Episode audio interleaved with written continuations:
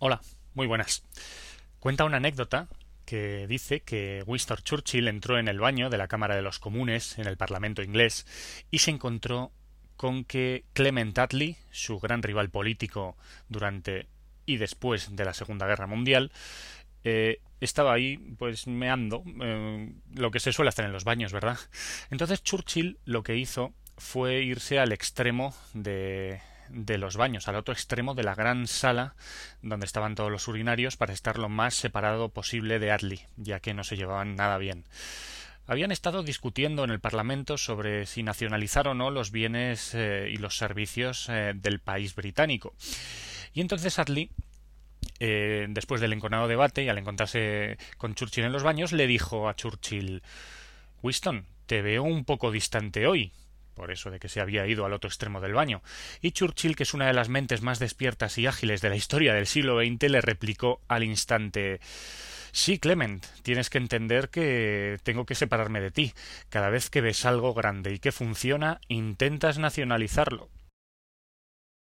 Bienvenidos al capítulo XX Palito Palito del podcast del Búho.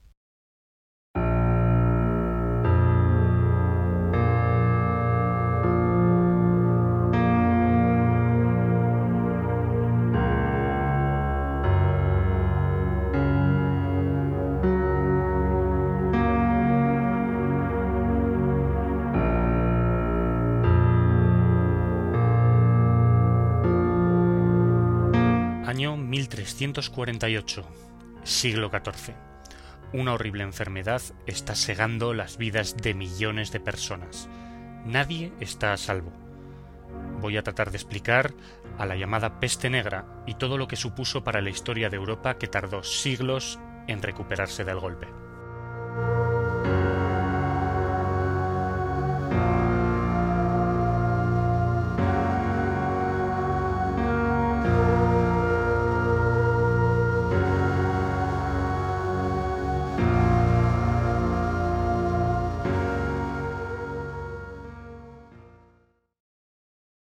La peste negra es una horrible enfermedad que se originó en algún punto del norte de la India, según parece indicar las fuentes, en algún momento del año 1346 o 1347. Según lo que se deduce de las fuentes que describen cómo era la enfermedad, parece que la peste negra se trató de un brote bastante virulento de la llamada peste bubónica, aunque realmente no es un virus, sino la transmisión de una bacteria que se realiza por culpa de la picadura de una pulga se ha querido siempre pensar que la rata negra ha sido el bichejo que transmitió la enfermedad a los humanos eh, por contacto directo. Esto parece que no es así, dado que la pulga que residía en los cuerpos de las ratas negras saltaba a los humanos, picaba a los humanos y por lo tanto los contagiaba de una horrible enfermedad eh, que, como ya he dicho, eh, se padece debido a la transmisión de una bacteria, una bacteria que se llama Yersinia pestis, exactamente, que transmiten las pulgas, como he dicho, y que hacen que el torrente sanguíneo se llene de bacterias, subiendo la temperatura y produciendo unas horribles ampollas negras de gran tamaño en todo el cuerpo. Imaginaos, por tanto, la gente que sufrió esta enfermedad y que vio cómo sus queridos familiares, sus amigos y al fin y al cabo toda la población que le rodeaba eh, se llenaba de horribles pústulas negras y se retorcía de dolor. Con razón, la gente pensaba que el fin del mundo estaba cerca y que Dios les había castigado. Como ya os he mencionado, el norte de la India fue el lugar original donde surgió el primer brote de peste negra. Lo que pasa es que estaréis pensando lo mismo que yo, seguro. Qué lejos está el norte de la India. ¿Cómo llegó una peste negra que se transmite por la picadura de una pulga hasta la puerta de nuestra casa, como aquel que dice. Bueno, pues todo parece indicar que la guerra fue el motor principal de transmisión de esta plaga. Desde el norte de la India hasta, digamos, eh, la actual Turquía, la peste negra llegó por medio de los ejércitos mongoles. Estas huestes, que ambicionaban el saqueo antes que la conquista, eh, eran un pueblo muy belicoso y eh, realizaban viajes de larga distancia para realizar estos saqueos parece que la primera noticia que se tiene de la llegada de la peste negra fue en el año 1347 perdón, en la ciudad o en la colonia, mejor dicho, genovesa de Cafa, eh, una colonia genovesa que hoy se da eh, en llamar la actual ciudad de Teodosia y que está en la península de Crimea.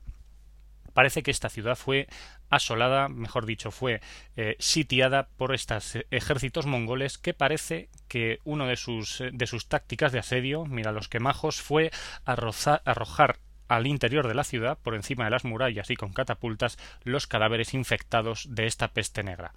Fue la primera noticia que se tuvo eh, de los síntomas de esta enfermedad, ya que fueron arrojados unos cadáveres con pústulas enormes de color negro. Eh, claro, en, aquella época no se sabía que la enfermedad no se transmitía por contacto con cadáveres infectados, pero aquí ya tenemos una pista de dónde está este primer toque, este, primer contagio de la peste negra. Pero las guerras ayer, hoy y siempre van a generar desplazados, van a generar refugiados. Es lo que les pasó a los habitantes de esta colonia genovesa de Cafa. Huyeron de la ciudad en barco a Génova, claro. Génova, Mesina y Venecia fueron las primeras eh, ciudades europeas de Occidente que recibieron la enfermedad de la peste negra. Eh, Claro, a partir de ahí eh, todo está claro cómo ocurrió. Empezó a extenderse de manera brutal por todo el continente. Pero aún hubo una, una causa bélica de mayor transmisión todavía. La peste negra llegó al centro de Europa mucho más rápido de lo esperado porque justamente ese año el rey eh, Luis de Hungría le declaró la guerra a Nápoles. Por lo tanto se vio obligado a cruzar toda Italia con su ejército y cuando vio cómo estaba todo aquel tema de la peste negra, rápidamente se dio media vuelta y se volvió para Hungría. Pero claro, sus soldados ya estaban infectados. Cuando llegaron a Hungría ya habían eh, desperdigado por todo el centro de Europa la horrible enfermedad. Imaginaos, por lo tanto, la eh, devastación más brutal que se eh, había vivido hasta la fecha, por lo menos desde época romana. estamos hablando de que toda Europa, España, Francia, Alemania, también Gran Bretaña, se vieron desoladas por una enfermedad que no tenía cura. Esta pandemia, como todas las pandemias, no hizo distinción de, estrato social. En aquella época en Europa se estilaba el feudalismo, con sobre todo tres estamentos el estamento de los nobles, el estamento de la Iglesia y el estamento del resto de la población, del pueblo llano, digamos. Eh, como ya he dicho, la rata negra fue, si no el transmisor, sí que fue el transportador de esta, de esta enfermedad de un lado a otro. Y eh, hay que pensar, por lo tanto, que la rata negra eh, fue sin hacer distinciones a casa del noble, al monasterio y a la casucha del campesino que estaba en las afueras. En cualquier caso, esta enfermedad dejó no menos de 25 millones de muertos en Europa. Hay que pensar que 25 millones de, europeos en aquella época suponían casi, si no más, de la cuarta parte de la población, y en algunas zonas fue muchísimo más devastadora que en otras. Se ha tenido noticia de lugares, de zonas enteras, de regiones, donde ah, murieron el 60% de las personas que allí vivían. Pensad, por lo tanto, en poblaciones enteras que se quedaron desoladas, excepto con una persona que quizá tenía tiempo para escapar y transmitir la enfermedad y las pulgas a la población de al lado. Eh, no hubo ninguna cura suficiente para esta enfermedad. Eh, tenía una capacidad de matar al 90% de la gente que infectaba. Así que imaginad que eh, si quien sobrevivía a la enfermedad apenas podía quedar para contarlo, porque además debilitaba muchísimo a la población. hay que decir también que la enfermedad cayó en terreno sembrado, porque desde el siglo XIII se habían estado viviendo eh, bastantes crisis alimentarias por malas cosechas y eh, por diferentes eh, situaciones. Las revueltas sociales fueron casi instantáneas. Los, los progromos o progroms, que si recordaréis desde el, desde el capítulo del Golem de Praga ya os expliqué que eran echarle la culpa a los judíos de todo y darles un escarmiento, pues fueron frecuentes en toda Europa se culpó a los judíos de haber estado haciendo sus malas artes para propagar la enfermedad y se aprovechó ya de paso para desolar todos los barrios judíos de las ciudades. Otras consecuencias sociales que se tuvieron fueron, por ejemplo, el hecho de que al haber poca población, los campesinos ya habían dejado desatendidos los campos, lo cual redundó en una peor alimentación todavía. Si en el siglo XII se habría llegado a la estimación de vida récord en la Edad Media, que, habían, que eran los 35 años, sí, 35 años de, esperanza de vida era algo muy alto para la Edad Media, eh, hubo un retroceso brutal a lo largo del siglo XIV. Y como he dicho en la entrada, en la entradilla, eh, Europa tardó siglos, y digo siglos, en recuperarse de la gran mortandad que hubo a causa de la peste negra. Por lo menos hasta el siglo XVII la población no alcanzó eh, niveles demográficos similares a los que había habido en el siglo XIII. La peste negra, como no, supuso un gran impacto cultural para la época. Os voy a hablar de tres cosas que me gustaría al menos que conocieseis, porque me parecen realmente curiosas. Hay una de las obras cumbre de la literatura italiana, el de Camerón de Giovanni Boccaccio, que se escribió en 1351, eh, que eh, se basa fundamentalmente su argumento en un grupo de creo que son siete mujeres y tres hombres, o al revés, ahora no recuerdo, que se reúnen en una finca alejada de la de todo el ajetreo de la civilización precisamente porque están escapando de la peste. Allí en esa finca comienzan a contarse historias. Eh, cada uno cuenta una. Es por eso que se llama de Camerón, porque son diez historias. Eso es una de las huellas eh, más curiosas que me parece que dejó la peste. El de Camerón quizá no se habría escrito nunca si no fuera por la llegada de esta eh, peste bubónica. Em, hay que decir también, como segundo, segundo aspecto que me gustaría que conocieseis, eh, la aparición de la llamada danza de la muerte. La danza de la muerte era un teatrillo que se interpretaba y que ha quedado escrito, en el cual eh, parece ser que diferentes personajes eh, de la vida pública, como pueden ser obispos, nobles, abades, eh, van bailando con esqueletos, con muertos vivientes, una especie de zombies, ¿vale? Y esta historia de la danza de la muerte es súper pintoresca se han conservado muy pocas eh, pintadas en las paredes, digamos. Eh, una de las más famosas eh, se encuentra en el actual castillo de Javier, en Navarra.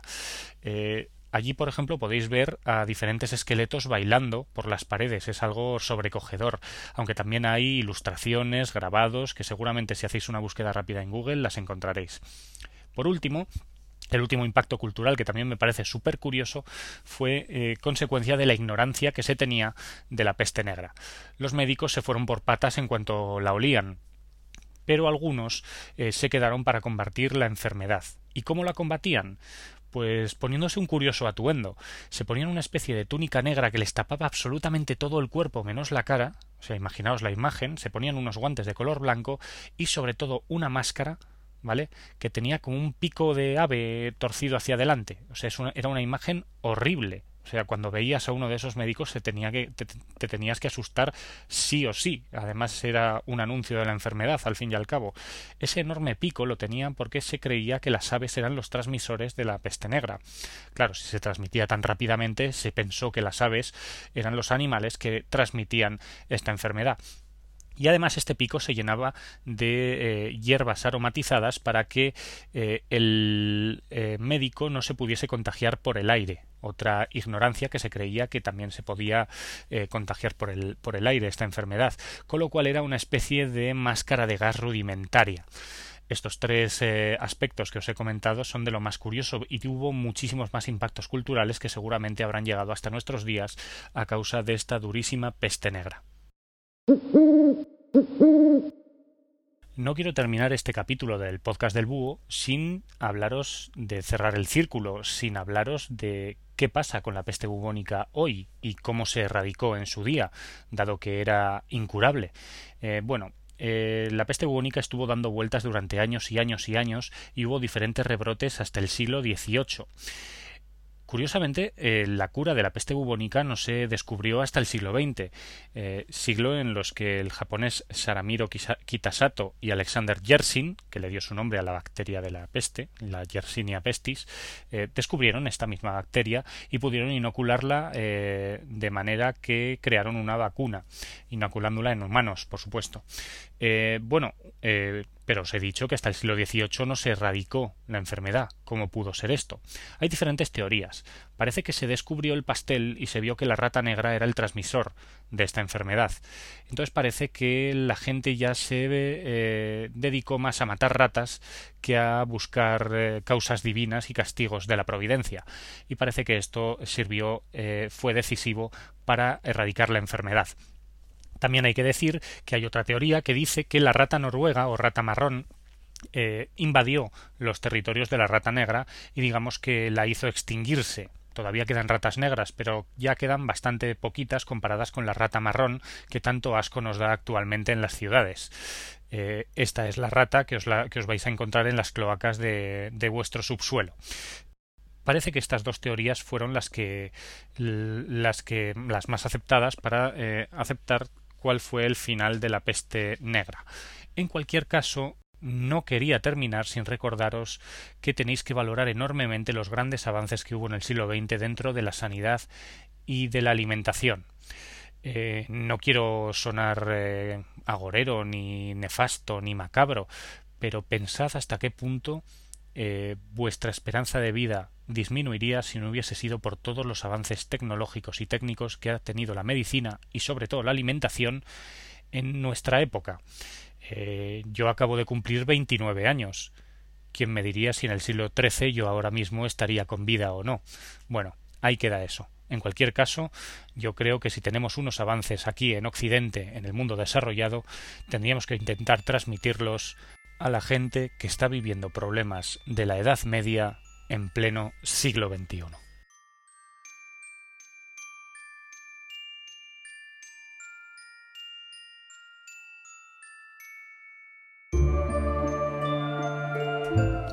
Bueno, ha llegado el momento de, de despedirnos por hoy. ¿Os ha gustado el podcast? Eh, no os ha gustado nada, creéis que he tenido días mejores, creéis que no me debería dedicar a esto nunca más, pues me lo podéis transmitir siempre en el. Esta es nuestra dirección de correo. También podéis visitar el podcastdelbúho.com y eh, dejar vuestros comentarios en la entrada correspondiente. Y también, si estáis un poquito perdidos, podéis bajaros este capítulo y todos los anteriores y los que vengan después en iBox eh, o en iTunes. Eh, ¿Qué más puedo deciros? Sí, podéis visitar el grupo de Facebook que se llama El Podcast del Búho, Historias y Personajes, o bien eh, seguirme como follower en Twitter. Mi nombre, guion bajo, Jorge, guion bajo. Sí, ese es mi nombre. Y nada más, espero que os haya gustado y nos vemos en el próximo capítulo del Podcast del Búho. Un saludo.